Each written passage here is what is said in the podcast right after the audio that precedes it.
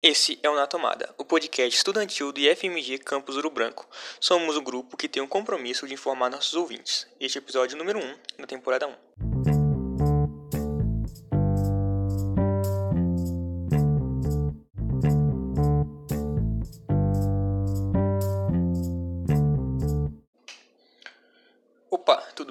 Espero que esteja. O meu nome é William e faço parte da equipe na tomada. À minha frente é Ciência e Tecnologias e falarei sobre como essas duas maravilhas influenciam na nossa vida.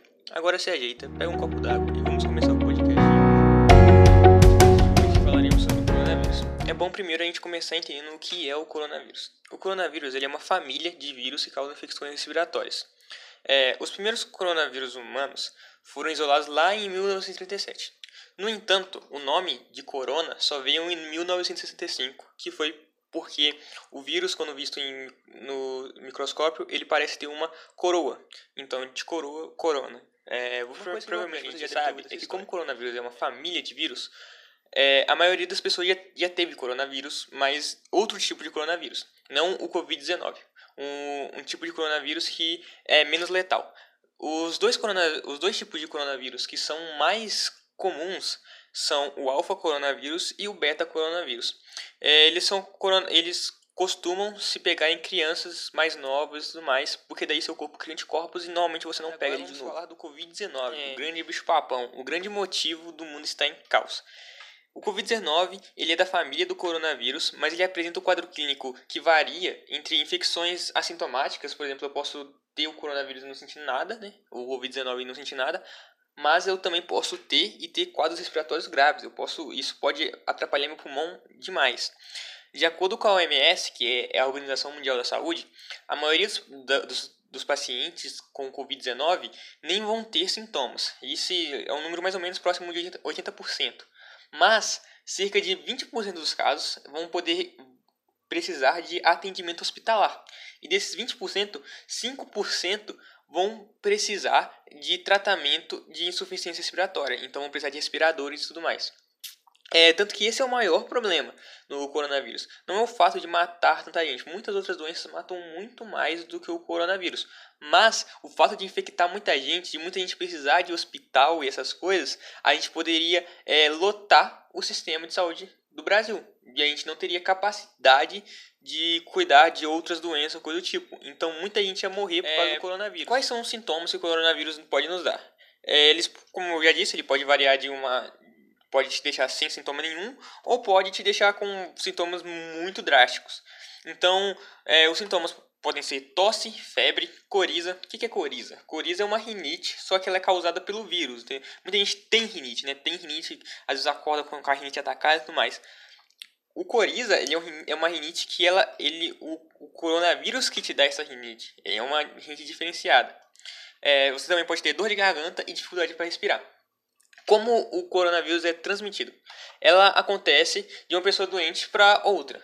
Né? Então, tipo assim, uma pessoa que está doente, que está com o vírus, passa para outra pessoa que não está com o vírus.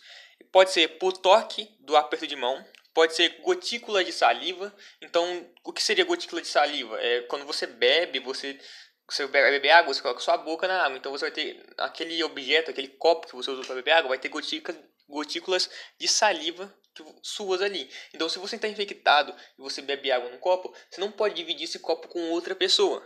Porque é, essas gotículas de saliva vão estar ali, essa pessoa pode pegar e aí ela vai ficar com coronavírus. É, também pode ser transportado por espirro tosse, catarro e ou objetos ou superfícies contaminadas, como celular, mesa, maçaneta, brinquedo, teclado de computador, células de dinheiro e etc. Então, é muito importante a gente higienizar tudo que a gente usa, até mesmo nossos celulares. É, o diagnóstico. O, como que é realizado o diagnóstico do Covid-19? Ele é o profissional de saúde, né, que diz, você não pode, tipo, ah, eu acho que eu tô com Covid, então eu tô com Covid. Não, não é assim que funciona. Então, a gente precisa que um profissional de saúde diga é, que você está com Covid-19. É, esses dois casos que podem, que, que, a, que, o, que o profissional de saúde pode dizer que você está com Covid-19. Um é o síndrome gripal e o outro é o que é síndrome, síndrome respiratória aguda? É uma pessoa com quadro respiratório agudo, caracterizado por sensação febril ou febre, que pode ou não estar presente na hora da consulta. Então, por exemplo, é, se está com, com quadro respiratório agudo e a, e a sensação febril, a febre, ela, você não precisa estar com ela na hora da consulta. Se você teve isso antes, você pode falar para o seu médico e o seu médico vai entrar para isso. E tem que estar acompanhado ou de tosse, ou de dor de garganta, ou de coriza, ou de dificuldade respiratória. Se tiver isso que eu falei, vai ser chamado de síndrome gripal. O que seria a síndrome respiratória aguda grave? É uma pessoa com desconforto respiratório ou com dificuldade para respirar, ou pressão persistente no tórax, se sente o tórax pressionado, ou saturação de oxigênio menos do, menor do que 90% em ar ambiente, ou coloração azulada dos lábios do rosto. Então, seu rosto vai estar meio azulado ou lábio. Aí, isso é chamado de síndrome respiratória aguda grave.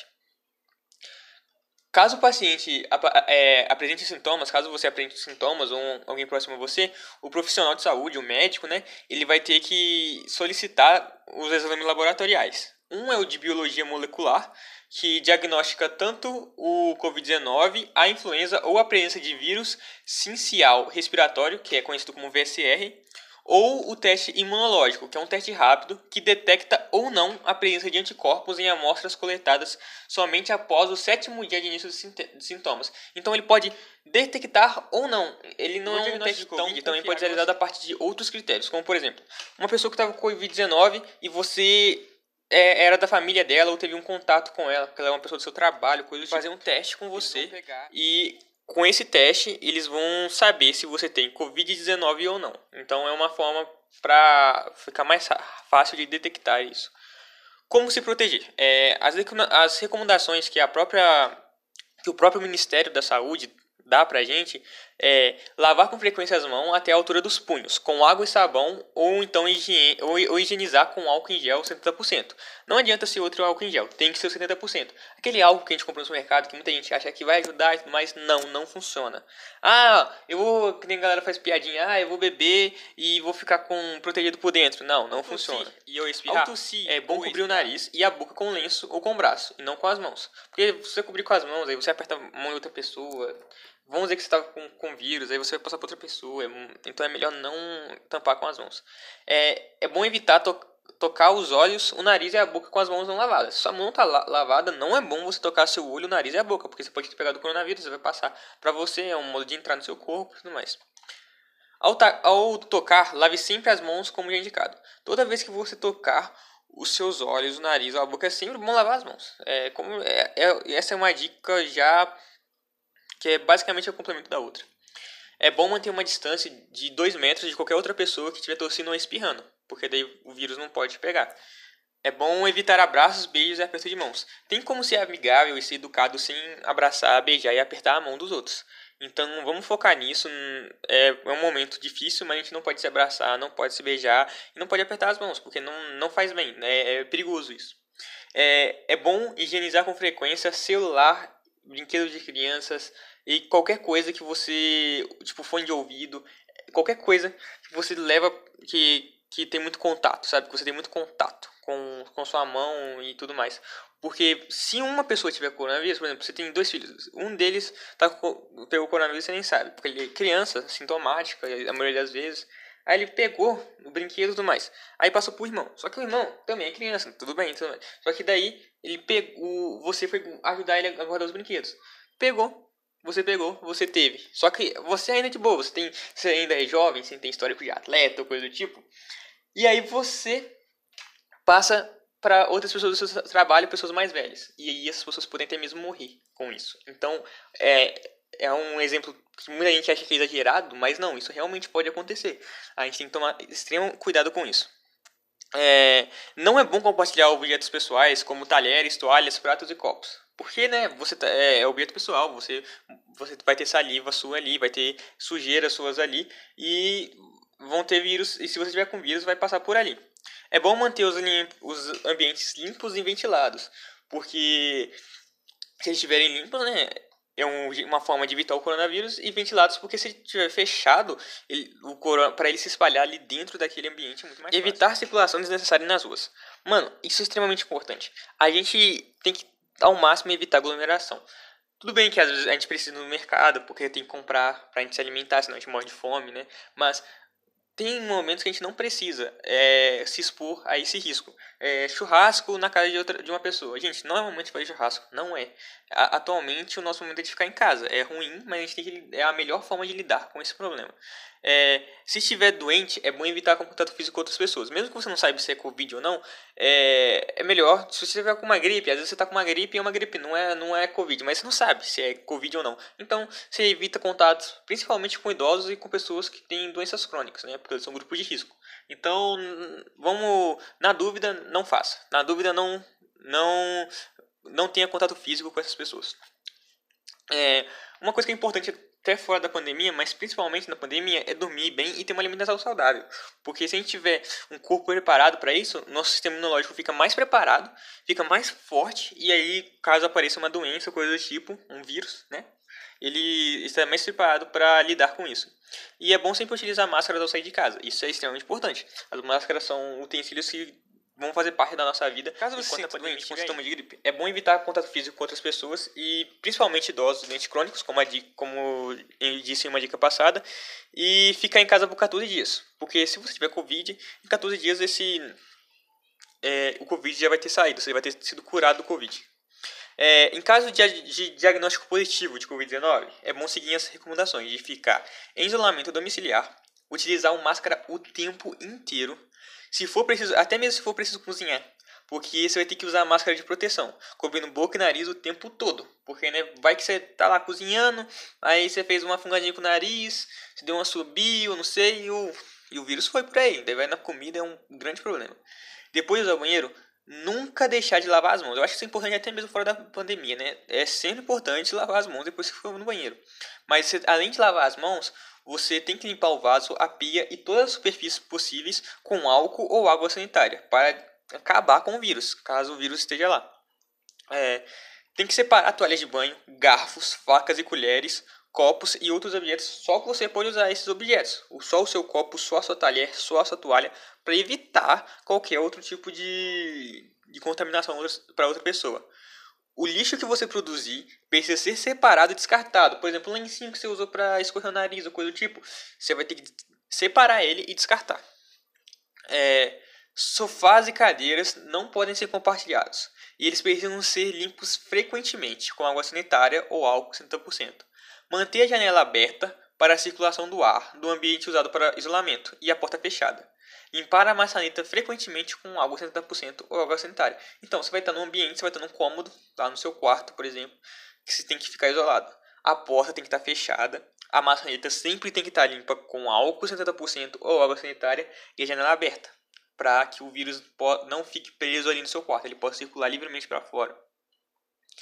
Caso o paciente não more sozinho, então caso você more com seus pais, com seus irmãos, qualquer motivo, você tem um colega de quarto, um colega de apartamento, coisa do tipo, é, quem é, é, a pessoa que não está doente, ela tem que dormir em outro cômodo também. É isolamento mesmo, você tem que ficar isolado. E, tem e também tem que seguir outras recomendações, que é manter a distância de um metro entre o paciente e as pessoas que não estão doentes. Limpar os móveis da casa frequentemente com água sanitária. Todos os moradores têm que ficar em isolamento por 14 dias também. Porque pode ser que a pessoa não. O, o outro morador tenha Covid e nem, nem tenha sintomas. Então ele também tem que ficar 14 dias em casa. Caso outro familiar de, da casa também comece a ter sintomas leves, ele deve reiniciar o isolamento. Então, por exemplo, sei lá, seu irmão teve Covid, aí você começou a ter, a ter sintomas três dias depois. Você tem que. Os seus 14 dias zeram e você tem que começar 14 dias de novo. É, e se os sintomas forem graves, né? Porque eu falei de sintomas leves. Se os sintomas forem graves, como dificuldade para respirar, ele deve procurar orientação médica. É, essa orientação médica ela depende de cidade para cidade. É, cada cidade aqui em Ouro Branco, por exemplo, é, o, você primeiro vai no posto de saúde para depois no hospital, porque tá, tem que evitar ao máximo em hospital, porque hum, em hospitais, como já foi dito pela Organização da Saúde Mundial, ela é, é o ambiente que mais se, o, o vírus se espalha. É extremamente importante evitar os hospitais para qualquer bobeirinha, só em situações emergentes. Mano, situações eu falei agora sobre o, o efeito sintoma de uma forma individual, do que ele trata para você, do que com, na sua, como seria se você tivesse corona e tudo mais. Mas muita gente nem vai ter esse efeito. Muita gente é, que fique, quem realmente estiver cumprindo a quarentena e puder cumprir a quarentena, não vai pegar corona, e isso não é um problema. Mas a gente tem que falar dos efeitos que o corona ele traz para a sociedade. A nossa sociedade ela tá tendo que se reacostumar a um modo de vida totalmente diferente. O certo seria fazer isso. Eu sei que muita gente saindo de casa de forma errada, mas a forma certa é lidar é com quarentena e isolamento social. E isso muda a cabeça de todo mundo. A gente está passando por um momento de crise gigantesca, principalmente na economia.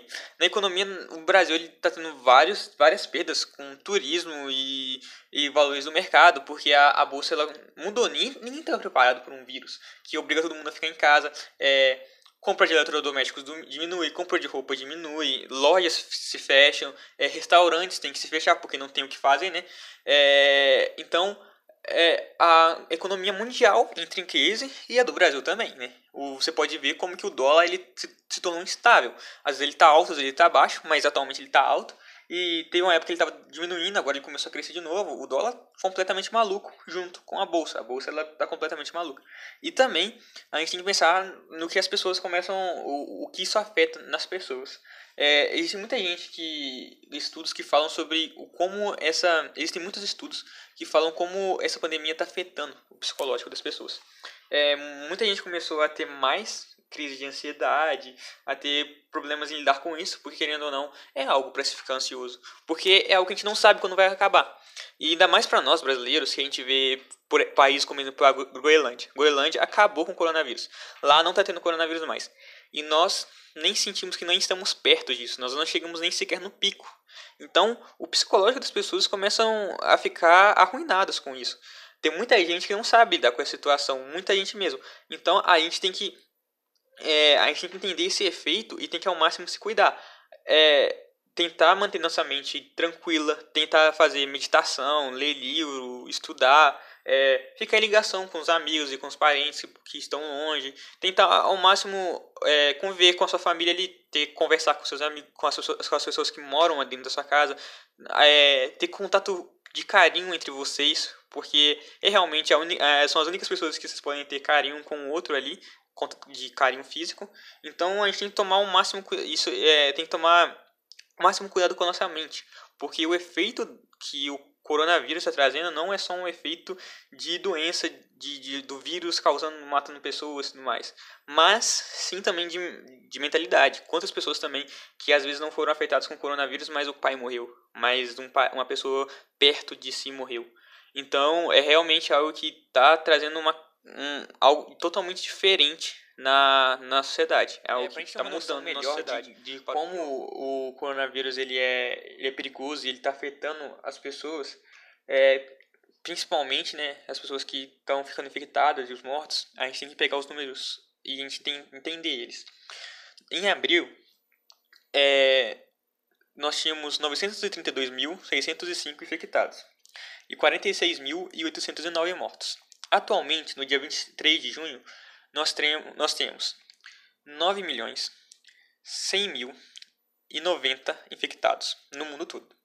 E 472, 216, 472 mil e 216 mortes no mundo todo. É um número extremamente grande. É, são 472.216 famílias que perderam uma pessoa, amigos que perderam uma pessoa. Imagina como que muita gente deve estar afetada com isso. Se uma pessoa que morreu afetasse uma pessoa, então basicamente nós teríamos 472 mil isso. Fora as pessoas que não morrem, mas que ficam extremamente doentes. Isso afeta as pessoas em volta. E tipo assim, eu tô falando uma pessoa, mas provavelmente vai ser duas, três pessoas que vão ficar preocupadas com as pessoas que morrerem, tá ligado? Quantas pessoas vão ficar tristes com a morte de uma pessoa? Isso afeta muito. E para entender o quão isso é triste, porque isso, tecnicamente, na visão europeia, principalmente, na Groenlândia, por exemplo, que acabou, os países de lá estão passando pelo surto, a curva já está diminuindo. Por exemplo, Alemanha, Itália, esses países voltaram a ter é, medidas para aos poucos retomar a vida comum.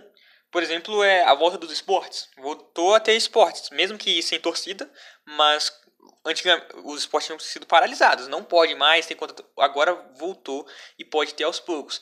Em breve nós teremos torcida e tudo mais, mas eles já estão tomando precauções para voltar à vida normal na Europa. No Brasil não. No Brasil o nosso pico não chegou. Antes, o pico era para ser em abril, depois mudou para junho, depois mudou para julho e agora mudou para agosto. E tem muita gente que já disse que vai para setembro, ou talvez a gente pode entrar em outubro no pico. O Brasil ele começou a tomar normas para diminuir o isolamento social. E isso é um problema, porque isso só pode acontecer quando a gente chega no pico. Porque se a gente chegar no pico e aí estiver abaixando, a gente pode já começar a pensar nisso. Só que a gente não chegou no pico.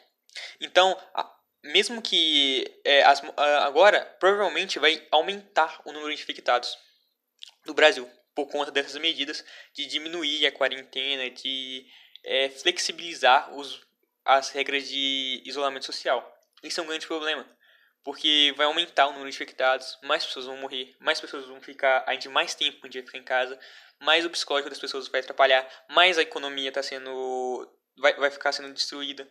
Se a gente tivesse, se todo mundo, se todo o pessoal, todos os brasileiros tivessem obedecido e tivessem isolamento social desde o começo, hoje já teria passado o pico e hoje a gente já estaria que nem na Europa, provavelmente, já trabalhando com é, flexibilização da, dos do, das regras de isolamento social.